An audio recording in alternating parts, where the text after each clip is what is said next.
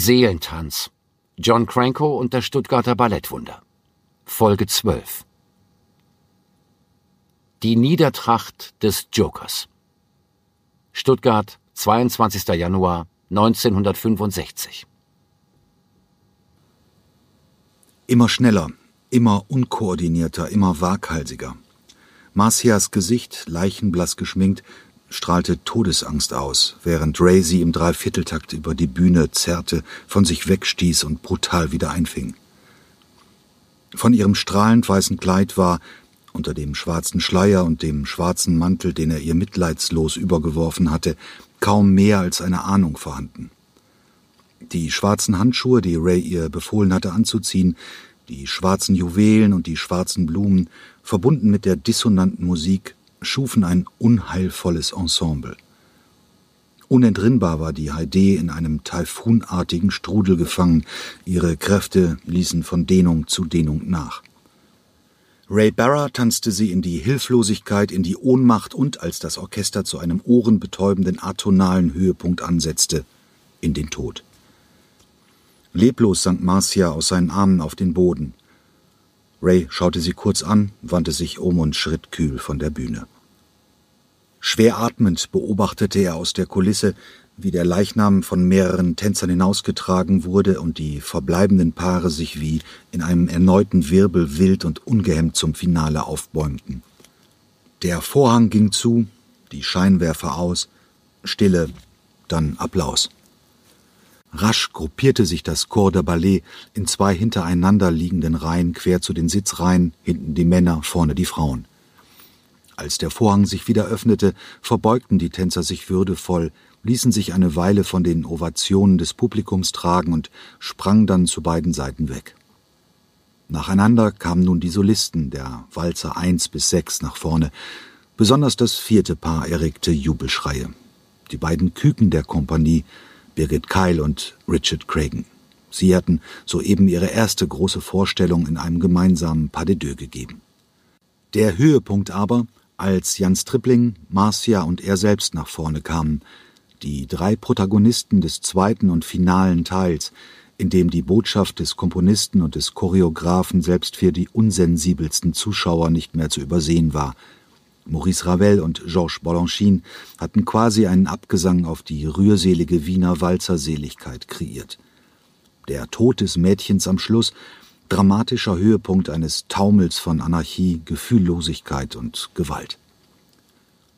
Jan Stripling, der deutsche Tänzer, der seit kurzem mit Ballettmeisterin Anne Williams zusammen war, hatte eine überzeugende Vorstellung gegeben, wie Ray fand. Der stärkste Applaus freilich galt dem Traumpaar des Stuttgarter Balletts, ihm selbst und seiner mittlerweile zu internationalem Ruhm aufgestiegenen Partnerin Marcia Heide.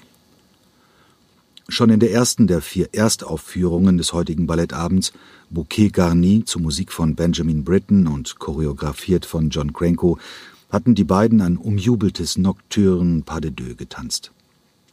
Dann waren die beiden Balanchine-Ballette Allegro Brillante und soeben La Valse gefolgt. Mehrfach wurde das Prozedere wiederholt, wieder wechselten sich Kompanie und Solisten ab, wieder schoben er und neben ihm Jan dezent Marcia vor sich her zum Bühnenrand, wieder flogen Blumensträuße, die die beiden Partner für sie aufhoben und auf ihren Arm aufschichteten. Was Cranko anfasste, verwandelte sich in Gold dachte Ray. Gerade der Riesenerfolg von Schwanensee, der schon zum festen Repertoire gehörte und die Stuhlreihen beinahe stets zu füllen vermochte, hatte eines gezeigt. Der sensationelle Durchbruch mit Romeo und Julia war keine Eintagsfliege geblieben. Alle Leistungen bauten aufeinander auf. Alles verlief wie nach einem unsichtbaren Masterplan. Auch das Engagement des Amerikaners John Neumeier gehörte in diese Aufzählung und seine ersten umwerfenden Arbeiten als Jungchoreograf. Ray verbeugte sich, nachdem Marcia wieder vor dem Publikum graziös in die Knie gegangen war. Der Applaus wurde, er hatte die Vorhänge nicht gezählt, es waren wahrscheinlich fast zehn gewesen, zum ersten Mal eine Spur schwächer. Untrügliches Anzeichen dafür, dass die nächste Verbeugungsarie die letzte sein würde. Ganz nebenbei und selbst für ihn zunächst unbemerkt, fast schämte er sich für seine Unsensibilität, hatte Cranko Entscheidendes getan für die Rolle des männlichen Tänzers im Ballett generell. War es bislang in den klassischen Balletten vor allem um die prima Ballerinen gegangen, hatte Cranko den Damen plötzlich gleichwertige Partner an die Seite gestellt. Die Männer waren nicht länger dazu da, die Frauen als laufende Stütze im besten Lichte dastehen zu lassen.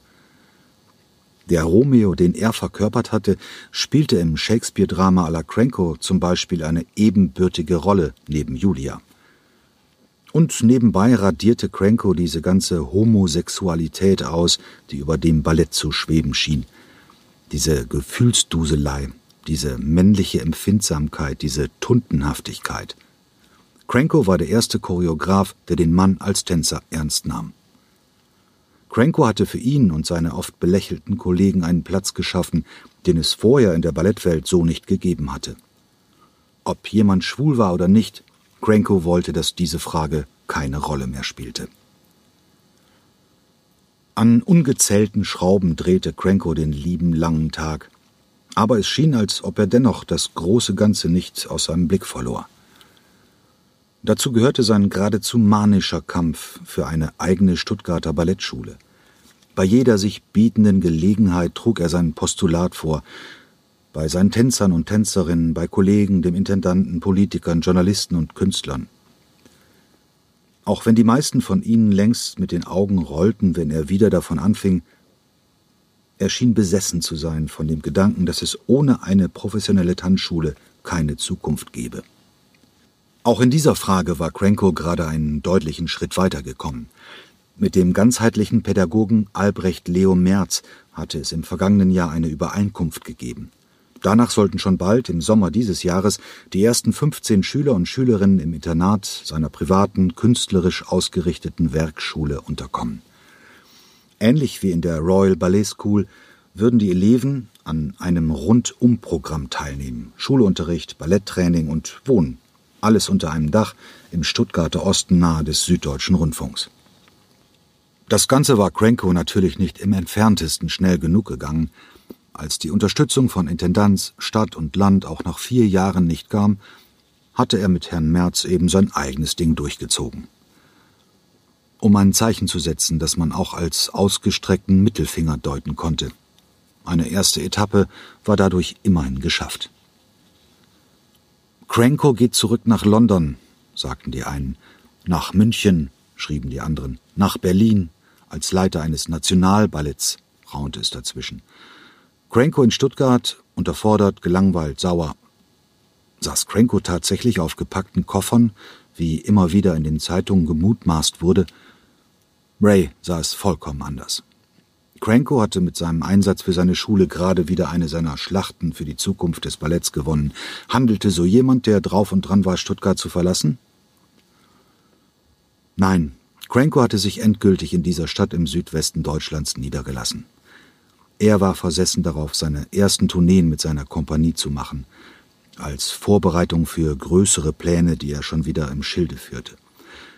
Dazu gehörte auch eines seiner Hauptprojekte in dieser Spielzeit, Onegin.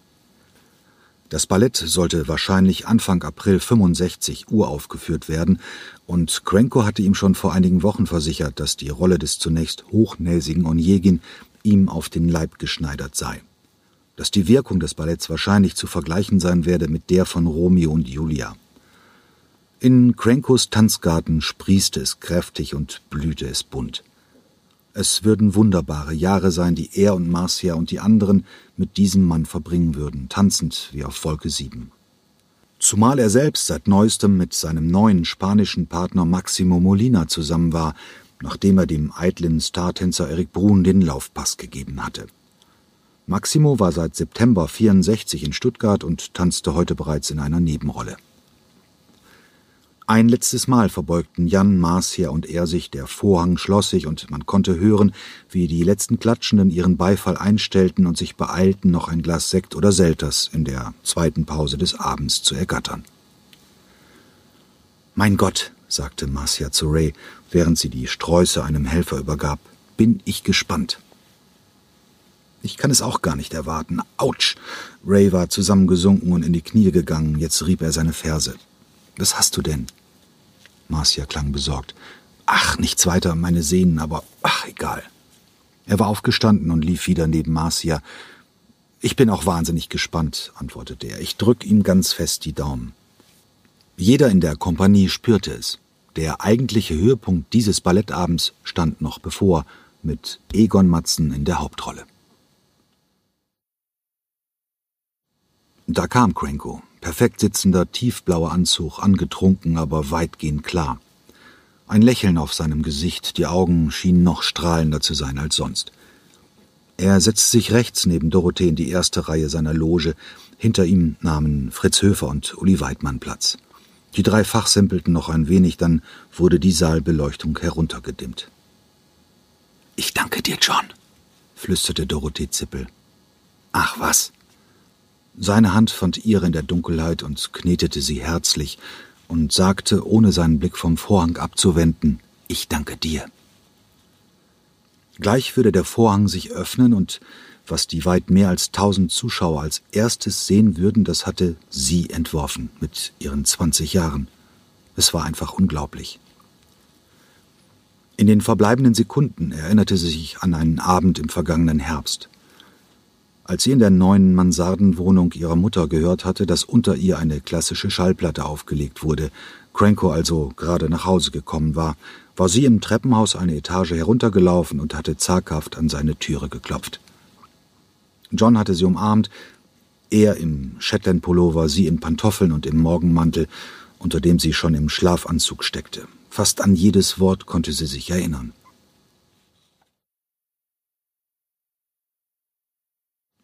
Komm rein, Dorothee. Willst du einen Schluck Rotwein? Och nee, danke. Ich mach mir einen Tee, okay? Mach ruhig. Während sie in der schneeweiß gekachelten Küche verschwand, dröhnte die Ouvertüre zu einem weiteren Werk Strawinskys durch die Wohnung. Mit dem duftenden Aufguss ging sie zurück ins Wohnzimmer, setzte sich auf den Teppichboden zu Crankos Füßen und schnappte sich eine Plattenhülle. Jeu de cartes, aha. Geht es um Doppelkopf oder Skat oder Poker? fragte sie ironisch. Krenko schaute sie ernst an. Was weißt du von Strawinski? fragte er. Äh, russischer Komponist, lebt jetzt in den USA, kannte viele Maler, hat äh, Sacre du Printemps gemacht und den Feuervogel und Apollon.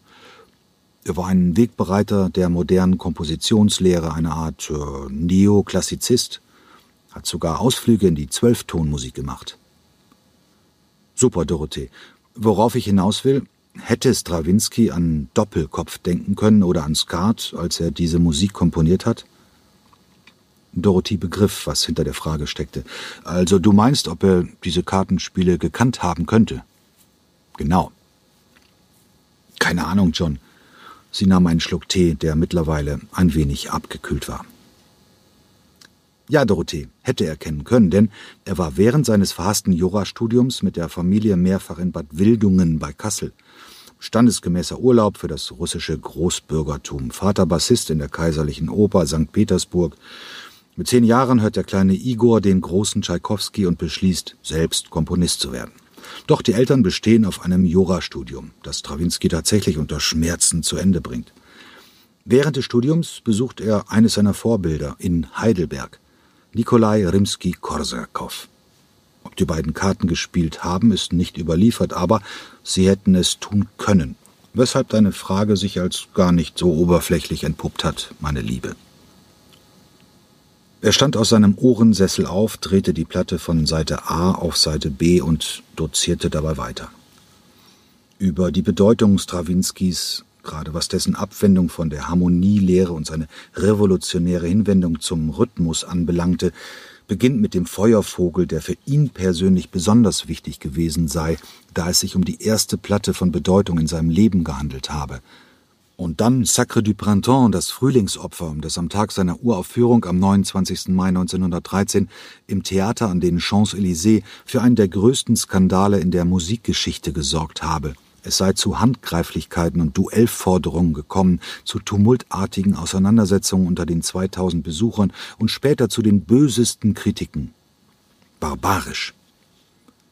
Aber Dorothee, obwohl Strawinski tatsächlich an Skat gedacht haben könnte, er und Balanchine, der das zugehörige Ballett entworfen hat, sie wählen das internationalere Poker. Das Spiel, bei dem immer fünf Karten eine Hand bilden. Die Idee ist genial, daraus ein Ballett zu machen. Und ich habe vor, das auch zu tun. Wirklich? Wie soll das aussehen? Dorothee war fasziniert. Es gibt drei Szenen oder besser drei Runden, wie beim Kartenspiel. Alle beginnen gleich mit dem Mischen der Karten auf einer Bühne, für die ich überhaupt noch keine Idee habe. Ich erzähl dir mal die erste Runde. Also fünf Karten bleiben nach dem Mischen übrig, zwei Siebener und zwei Zehner, dazu eine Herzdame. Doch dann erscheint die Hauptperson des ganzen Spiels, der Joker. Er kann ja jeden beliebigen Wert annehmen und er tut es auch. Er schmeißt die Herzdame raus und bildet mit den anderen vier Karten ein Full House. Und so geht es weiter, Runde für Runde. Dorothy stellte ihre Teetasse auf den Boden, krabbelte auf allen Vieren zum Papierkorb an der Wand und suchte nach einem Papier. Dabei fragte sie, ein Joker, okay? Ist das so ein Narr wie mein Papa im Pagodenprinzen? Oh nein, nein, nein. Dieser Joker ist ganz anders. Nicht so selbstvergessen wie im Prince of the Pagodas, und auch nicht so komisch rullig wie in Children's Corner, nicht so komisch pathetisch wie in Pineapple Pole, nicht so clownhaft wie in Harlequin im April und ganz sicherlich nicht so uneigennützig wie die beiden Vagabunden in Lady and the Fool.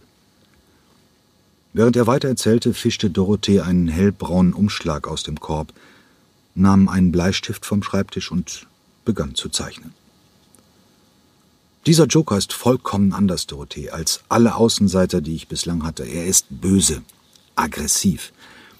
Er verkörpert, obwohl die anderen Karten seinem Charme immer wieder auf den Leim gehen, puren Egoismus. Sie zeichnete weiter. Der Joker ist ein Manipulator, ein Demagoge. Ihm fehlt jedes Mitgefühl, er ist größenwahnsinnig. Die anderen Karten spielen für ihn keine Rolle, denn er weiß, dass er jede einzelne ersetzen und den Gegner übertrumpfen kann. Er ist arrogant, er ist ein Trickser, er ist ein Lügner. Er machte eine Pause, in der er einen Schluck Samtrot trank und fragte, was machst du da eigentlich? Sie schaute nicht hoch, als sie antwortete, ach, nur so eine Idee für das Bühnenbild. Erzähl ruhig weiter. Cranko stellte das Glas ab, rutschte auf seine Knie und kroch neben die junge Frau.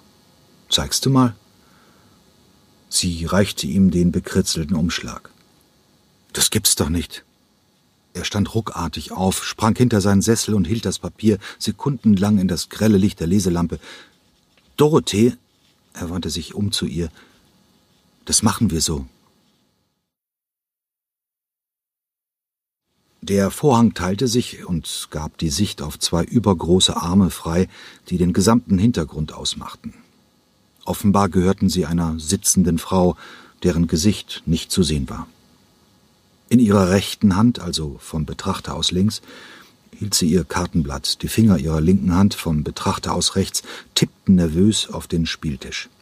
Exakt in der Höhe der Bühne, auf der ungezählte aufrechte Karten, die offenbar von Tänzern und Tänzerinnen getragen wurden, sich hin und her bewegten. Die Träger sah man nicht, sie waren hinter den fast zwei Meter hohen Karten verborgen. Die Bühne, das war der Spieltisch, auf dem gerade die Karten gemischt wurden.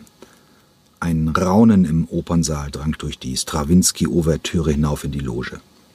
Krenko, der noch immer Dorothees Hand hielt, drückte diese einmal kräftig. Mit einem einfachen, aber wirkungsvollen Kunstgriff ging das Mischen ins eigentliche Kartenspiel über – die beinahe ein Dutzend Karten, die dem Publikum ihre Rückseite zuwandten, setzten ihre scheinbar unkoordinierten Rechts-Links-Bewegungen fort, während hinter fünfen von ihnen unvermittelt fünf Tänzer und fünf Tänzerinnen sichtbar wurden, indem sie einfach stehen blieben. Die beiden Siebener- und Zehnerpärchen und die Herzdame. Ihr Wert war durch entsprechende Kostüme eindeutig benannt.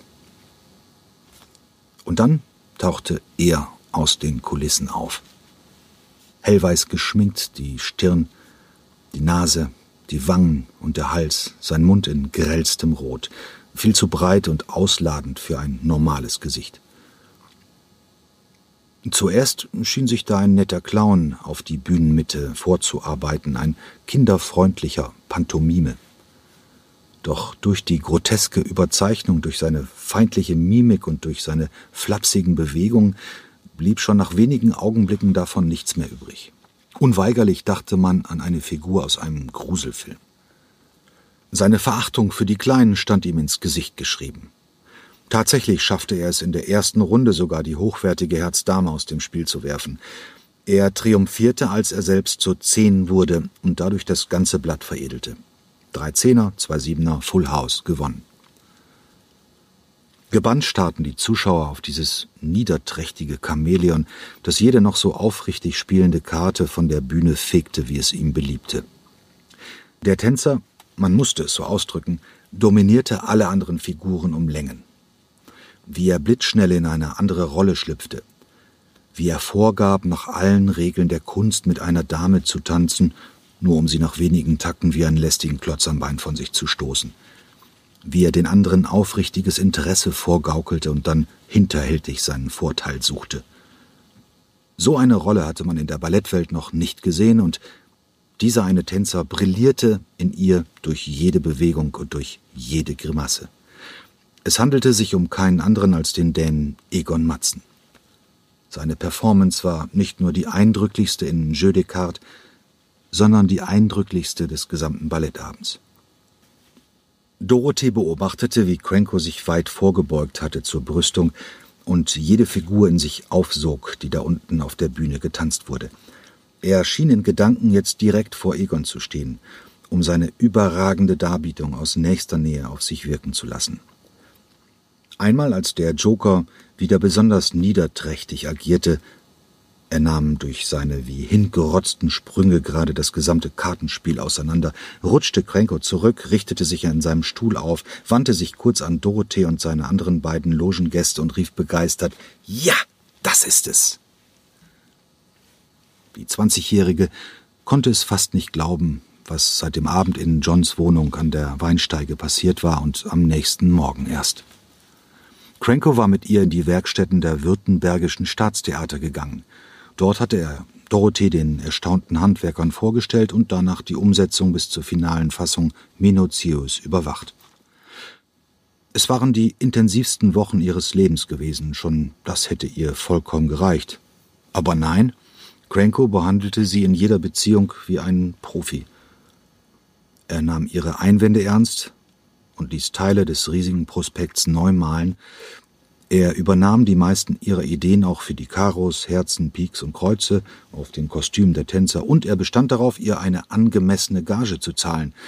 Unfassbar aber wahr, sie hatte tausend D-Mark dafür bekommen. Eine Summe, die sie nie erwartet hätte, jemals in ihrem Leben zu verdienen. Und schon gar nicht für einen solch kurzen Zeitraum und für so eine beglückende Tätigkeit. Von Mitarbeitern des Opernhauses hatte sie nebenbei Folgendes gehört. Wenn Cranko begeistert war von einer Leistung und das Honorar, das er dafür zahlen konnte, in seinen Augen nicht hoch genug war, dann legte er aus seiner eigenen Tasche nicht selten Geld obendrauf. Was für ein Typ. Es war die zweite Runde des Pokerspiels gefolgt, wieder beginnend mit dem Mischen der Karten. Fünf Tänzer waren aufgetaucht von Herz 2 bis Herz 6. Diese Straße hatte selbst der wandlungsfähige Joker nicht verbessern können, trotz aller Fallen, die er den anderen Mitspielern stellte. Nun, nach dem obligatorischen Kartenmischen, war die dritte und letzte Runde bereits in vollem Gange. Wieder betrat Egon Matzen, der gerade noch als Joker getanzt hatte, nach einer nur wenige Sekunden dauernden Pause die Bühne und schien jetzt im Finale noch einen Gang nach oben zu schalten. Mit seinem Tutu trug er nun die Insignien einer Dame, hatte sich als Pik verkleidet und trug ein lächerliches goldenes Krönchen auf seinen langen skandinavisch blonden Haaren. Keiner im Raum, der nicht gefesselt war von seinem Auftritt. Strawinski hatte für diesen Part, der rund 18 Minuten nach dem ersten Tag des Balletts stattfand, das wohl bekannteste Motiv komponiert. Ta da da, ta da da, ta da da da da da da, ta da da, ta da da, ta da da da da da da. Danach folgten mehrere schnelle Variationen, allesamt spornten sie musikalisch den Joker, der in die Rolle der Pik Dame geschlüpft war, zu neuen Höchstleistungen an. So überheblich war er mittlerweile, dass er die Figuren gar nicht mehr korrekt tanzte, sondern nur noch andeutete. Hier ein lachhafter Hüpfer, dort ein dreistes, selbstverliebtes Schaukeln mit der Hüfte. Verächtlich umgarnte er die anderen vier Karten, die Pik 10, den Pik Buben, den Pik König und das Pik Ass, überzeugt von seiner eigenen Unbesiegbarkeit. Nur mit ihm selbst, dachte er, schludrig in die fehlende Dame transmutiert, würde das Blatt zur königlichen Kombination werden, dem Royal Flash. Doch am Ende erwischte ihn sein Schicksal. Er wurde von den Kleinen ausgebotet. Und die Moral von der Geschichte? Böse Tücke lohnt sich nicht. Als die letzten Akkorde verklangen, erhob sich ein Sturm der Begeisterung. Die Leute sprangen von ihren Sitzen auf und schienen regelrecht außer Rand und Band zu sein. Was Cranko ihnen hier vorgesetzt hatte, das würde sich als die weltweit mit Abstand beste Interpretation von Strawinskys Jeu de Cartes durchsetzen. Das Ballett sollte geradezu zum Modell dafür werden, wie Bewegungen von Tänzern nicht nur einer Musik vollkommen entsprechen können, sondern gleichzeitig auch etwas anderes sichtbar machen, den Geist der Musik, ihren Esprit. Und dazu der Auftritt von Egon Matzen. Eine Paraderolle für den ehemaligen Pantomimen, in die er alles an schauspielerischem und tänzerischem Talent hineinlegen konnte, was in ihm geschlummert hatte. Mit dieser Rolle, für viele, die an diesem Abend dabei waren, stand es nach den gerade mal 23 Strawinski-Minuten außer Frage, würde Egon es zu Weltruhm bringen. Und wieder hatten Krenkos Röntgenaugen den einzig richtigen ausgewählt. Manchmal schüttelte er einen neuen, wunderbaren Solisten aus dem Ärmel, manchmal eine prima Ballerina von Weltformat und manchmal einen Joker.